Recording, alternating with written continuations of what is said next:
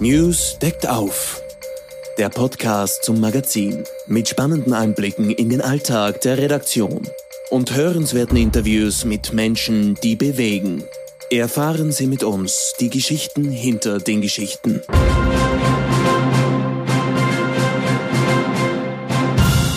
Hallo und herzlich willkommen. Mein Name ist Katrin Gunneritz, ich bin die Chefredakteurin. Schön, dass Sie zuhören. Kriegstreiber oder Lichtgestalt, Diktator oder Held, kleinwüchsig, ein Mann voller Komplexe. Napoleon Bonaparte fasziniert auch mehr als 200 Jahre nach seinem Tod. Der britische Regisseur Ridley Scott ließ sich gerade vom Feldherrn und Kaiser Frankreichs zu einem cineastischen Epos inspirieren, das demnächst in den Kinos läuft. Ein Film mit ausufernden Schlachtszenen, viel Pathos und wenig echten Fakten. Wer Napoleon tatsächlich war, verrät dieser Film jedenfalls nicht. Hier sieht man lediglich einen coolen Typen wie in Hollywood mag, sagt der Historiker und Napoleon-Spezialist Thomas Schuler. Aber wer war der Mann, der Krieg gegen ganz Europa führte wirklich? Meine Kollegin Susanne Zobel hat mit Thomas Schuler über das Phänomen Napoleon, Irrtümer und Mythen gesprochen. Liebe Hörerinnen und Hörer, ich bin heute mit einem der gefragtesten Männer Deutschlands verbunden, wenn nicht mit dem gefragtesten Mann, Deutschlands Napoleons-Experten Thomas Schuller. Er kennt Ridley Scotts Film und jetzt frage ich ihn gleich einmal, Herr Schuller, wie hat Ihnen äh, das cineastische Meisterwerk gefallen? Zwei Dinge. Also wenn man gute Kinounterhaltung möchte, Spaß, Atmosphäre, Spannung, dann kann man sich den Film wirklich anschauen, ohne sich eine Sekunde zu langweilen wenn man etwas über Napoleon, und zwar den echten Napoleon, erfahren möchte, dann ist es historisch eine absolute Katastrophe. Also es ist Fantasy pur und da sind Sachen drin.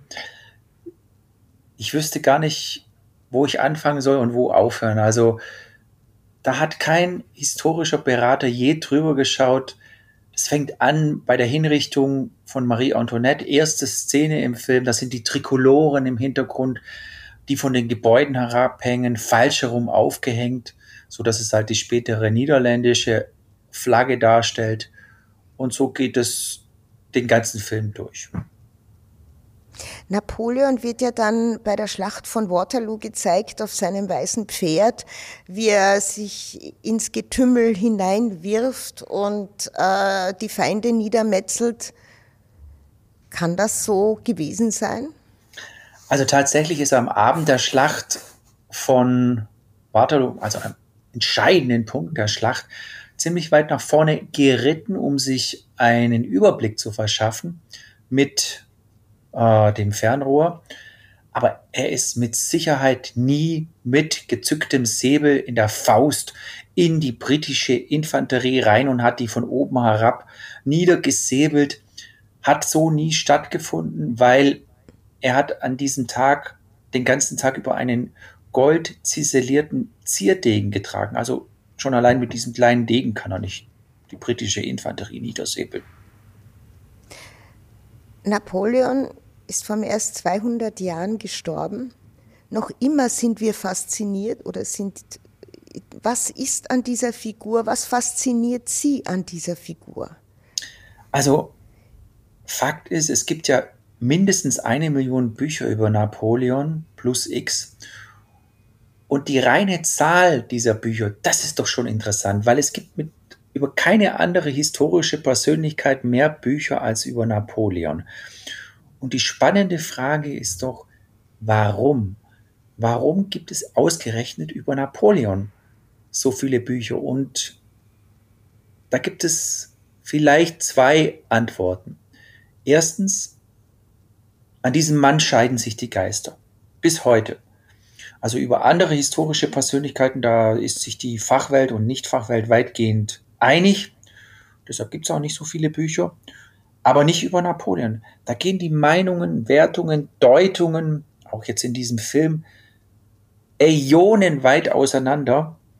Und dann das Zweite ist, und das hat schon Goethe sinngemäß über Napoleon so geäußert, jeder spürt, dass irgendwas noch drin ist, aber keiner weiß so genau was. Also in diesem Mann ist bis auf den heutigen Tag ein Geheimnis und mit Geheimnissen können Menschen überhaupt nicht gut leben. Da will man wissen, was ist das Geheimnis? Und man will irgendwie eine Antwort finden und ganz viele Menschen geben ja auch eine Antwort, aber eben keine abschließende und keine befriedigende. Ich fange jetzt einmal profan an.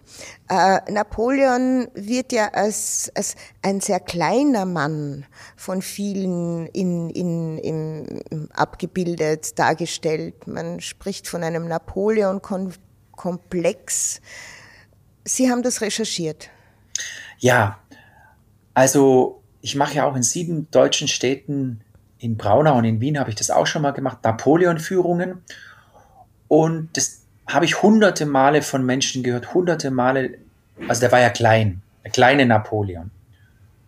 Und da ist es einfach so, das haben ganz viele Menschen im Kopf, diese Vorstellung, dieses Bild vom kleinen Napoleon geht zurück auf die napoleonische Zeit, nämlich als England der Gegner Napoleons bzw. von Frankreich war. Es ist englische Kriegspropaganda. Was macht man im Krieg? In jedem Krieg, auch im heutigen Krieg. Man schreibt den Gegner klein und man schreibt sich selber als den großen, wahren, guten, edlen und wahrhaftigen.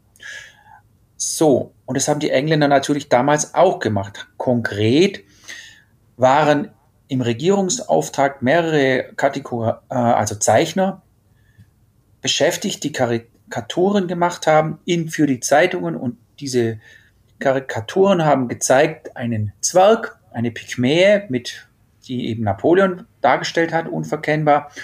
Und gegenüber groß, dick und behäbig ja, die Engländer, den, der englische König, der englische Premierminister, also und weil ein Gegner, man hat ihn sozusagen buchstäblich aus kriegspropagandistischer Sicht klein gezeichnet.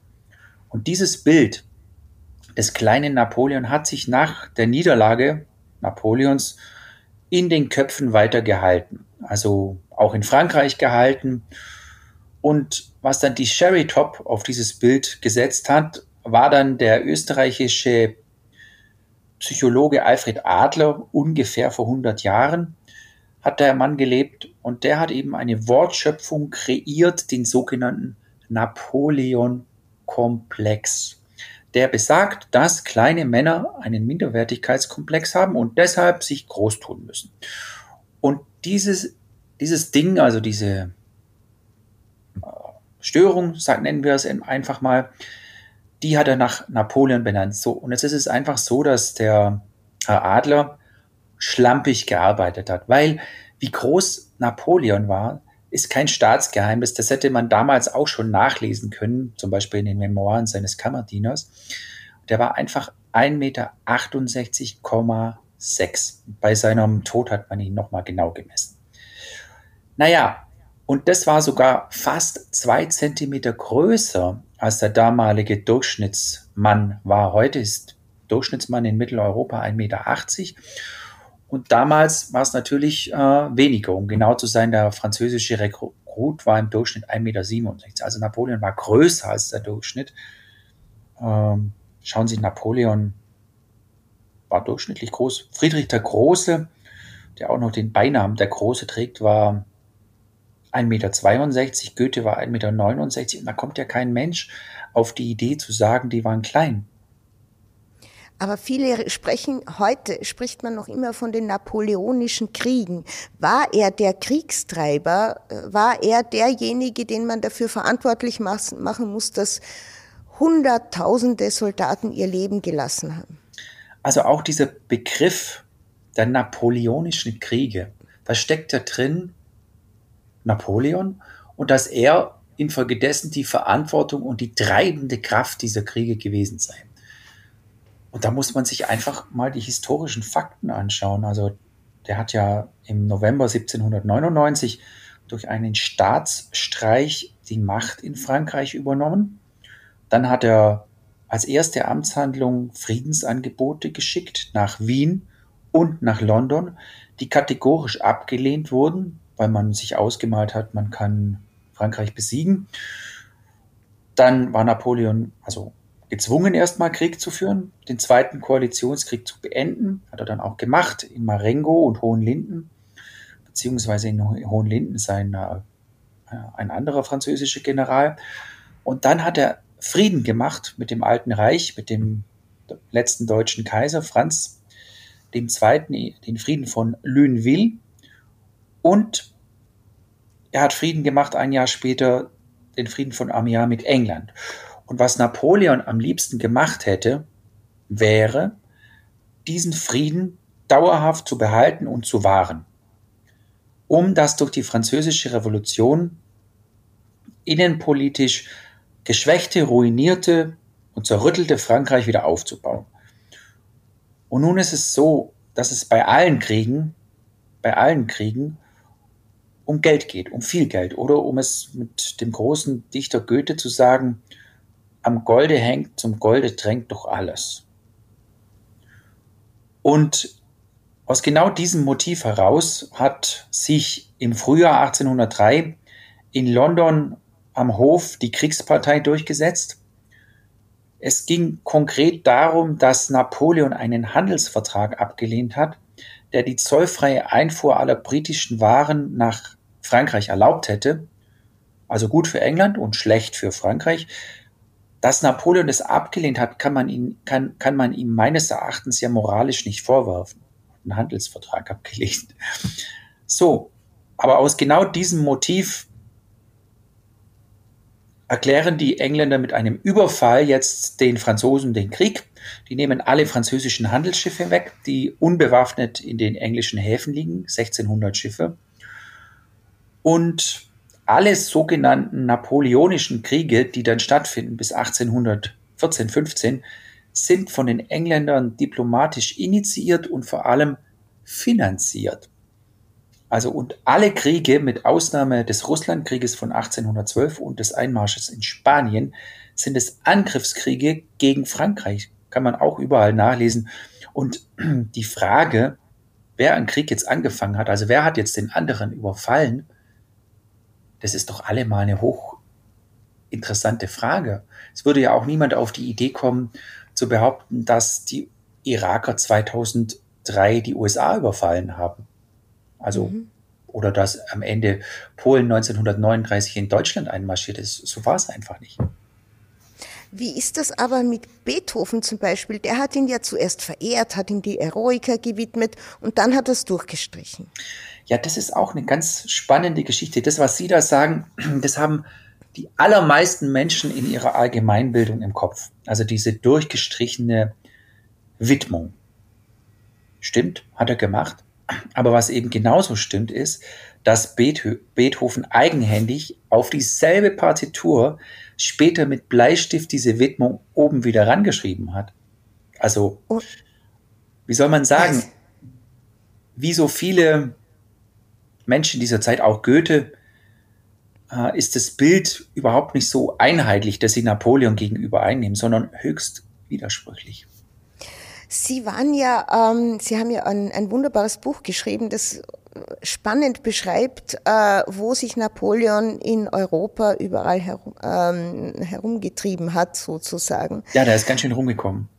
Wie, ähm, wie sind, sind Sie ihm da wirklich so nachgereist, auch auf, äh, über den Pass in der Schweiz? Und wie lässt sich das rekonstruieren? Also, das Schöne ist, es gibt da ein, Standardwerk von Jean Tullard, da steht vom ersten bis zum letzten Tag drin, wo sich Napoleon aufgehalten hat, zum Teil mit Uhrzeiten.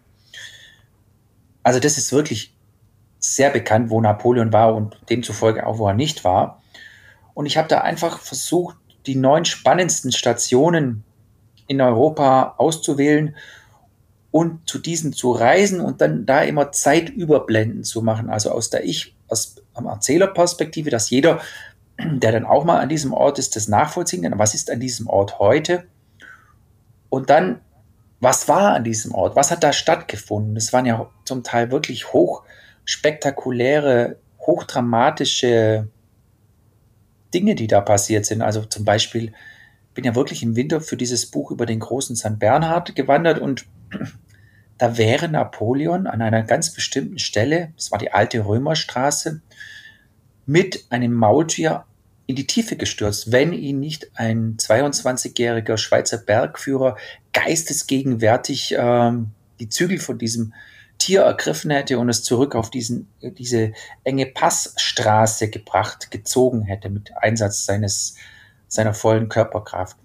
Und wenn Napoleon im Jahr 1800 in diese Schlucht gefallen wäre, also tot gewesen wäre, ja, dann würden wir dieses Gespräch nie führen und die Welt hätte nie was, also nie sehr viel von Napoleon gehört. Wie ist das in Paris? Sie verfolgen Napoleon ja auch in Paris. Ähm, Gibt es den Chocolatier noch, der nach der Tradition die Schokolade nach Napoleons Rezepten, hat er da selber was gehabt? Wie, wie ist das? Also diesen Chocolatier, den gibt es südlich der Seine, hat er seine ähm, ja, Bäckerei, Konditorei, Ambiente wie vor 200 Jahren. Und tatsächlich hat äh, Napoleon sich an den Hof von dort seine äh, Patisserie liefern lassen, sein Süßgebäck und die backen wirklich noch nach den Originalrezepten von damals. Es kostet natürlich ein kleines Vermögen, aber das kann man schon mal machen und ist es schon wert, das einmal auszugeben. Das heißt, man muss unbedingt in Ihrem Buch nachlesen, dann findet man auch die Orte, wo Napoleon war. Sie führen uns da durch. Ja, an die meisten kommt man auch ziemlich gut ran. Also Berlin ist ein Kapitel, Venedig ist ein Kapitel, Wien sollte ein Kapitel sein, aber da hat dann der Verlag gesagt, nee, das wird dann zu dick. Oder Paris. Ja, da warten wir dann drauf auf Wien.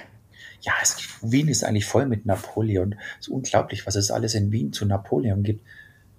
Wo man nicht so einfach herkommt, hinkommt, vor allem in diesen Tagen, ist Russland. Ich war auch in Russland. Mhm. Und habe da mit einer direkten Nachfahrin von Tolstoi sprechen können, in Jasnaya Poljana. Also es ist schon so, dass mich diese Schlachtfelder nie kalt lassen, weil es hat ja auch Herodot, der erste Historiker der Geschichte, gesagt, Griechenland, 8. Jahrhundert vor Christus, dass man als Historiker unbedingt diese Originalschauplätze aufsuchen soll und nicht nur im Kämmerlein sitzen und die Quellen studieren, weil äh, ja, diese, diese Originalschauplätze, die sprechen einfach, wenn man sich innerlich dafür öffnen möchte. Sie waren in Waterloo. Waterloo. Ja, das Schöne in Anführungszeichen, selbstverständlich, in Waterloo ist ein ziemlich kleines Schlachtfeld, wo da über 200.000 Mann gekämpft haben. Das ist in weiten Teilen noch so belassen wie im Jahr 1815. Also Hougomont, dieses Gehöftler Aisson, das Hauptquartier Napoleons Belle Alliance, das sind alles die originalen Gebäude von 1815, die Mauern. Und da kann man sich, auch wenn das Schlachtfeld für dieses Denkmal äh, um 1830 umgepflügt wurde und abgetragen wurde, kann man sich da wirklich wirklich was vorstellen. Und da habe ich bei meinen, einem meiner ersten ähm, Besuche, da war ich noch Student sogar, war ich im Abendrot und dann hatte ich so in jugendlicher Naivität und äh, Euphorie gedacht, so jetzt, jetzt bist du auf dem Schlachtfeld von Waterloo, da, wo diese große Geschichte stattgefunden hat. Also ich war schon fast ein bisschen euphorisch, obwohl es auf einem Schlachtfeld ja jetzt weiß Gott keinen Grund gibt, euphorisch zu sein. Und dann bin ich um so einen kleinen Hügel herumgelaufen, also so zwei, drei Meter hoch war der mitten auf dem Feld in der Nähe von Belle Alliance und bin ich so in die Hocke, weil da so ein kleines Loch war und dann hatte ich so diese naive Vorstellung, da vielleicht einen Knopf oder eine Gewehrkugel zu finden. Und dann habe ich so in dieses Loch reingeschaut, das war vielleicht so faustgroß oder ein bisschen größer und dann hat mich aus diesem Loch wirklich ein Totenschädel angeschaut. Und das war so, das kann man sich so vorstellen, können Sie sich so vorstellen, wie wenn Sie unter einer schönen warmen Dusche stellen und dann auf einmal dreht man das auf eiskalt. Das war wie so ein Faustschlag ins Gesicht, weil mich das dann dahin gebracht hat, wo ich eigentlich bin, nämlich auf einem blutigen Schlachtfeld. Also diese Euphorie, die ist dann in der Realität gelandet. Oi, da bleibt mir gleich jetzt, also da, da erstarre ich, wenn ich mir das so vorstelle, wie Sie das beschreiben. Genau ähm, so ging es mir in dem Augenblick auch. Was ich meine, äh, da denkt man dann an diese vielen Toten, die. Ja, vor allem, wenn dann, dann einer anschaut. Ja. Also dann wird es auf einmal so, so nah. Ich war ja dann auch Jahre später mal dann auf diesem Denkmal, dem Löwenhügel oben. Dann haben halt so zwei Teenies so Hüpffotos gemacht, ne, für Instagram oder was weiß ich. Also sie sind sozusagen auf den, ein Tanz auf, auf dem Leichenfeld und ähm, das schon, ja, also denen ging es eigentlich wie mir. Also da war halt einfach kein Bewusstsein, wo man es eigentlich ist, wo man sich gerade befindet, nämlich auf einem riesigen Friedhof. Können Sie rekonstruieren, war sich Napoleon bewusst, was er den Leuten angetan hat, wenn er sie in die Schlachten in Russland und so weiter geführt hat? Weil es gibt ja auch die Theorie, dass er äh, ein, ein Sie, sie haben ja mal gesagt, er war ein guter Mensch eigentlich oder gut zu anderen.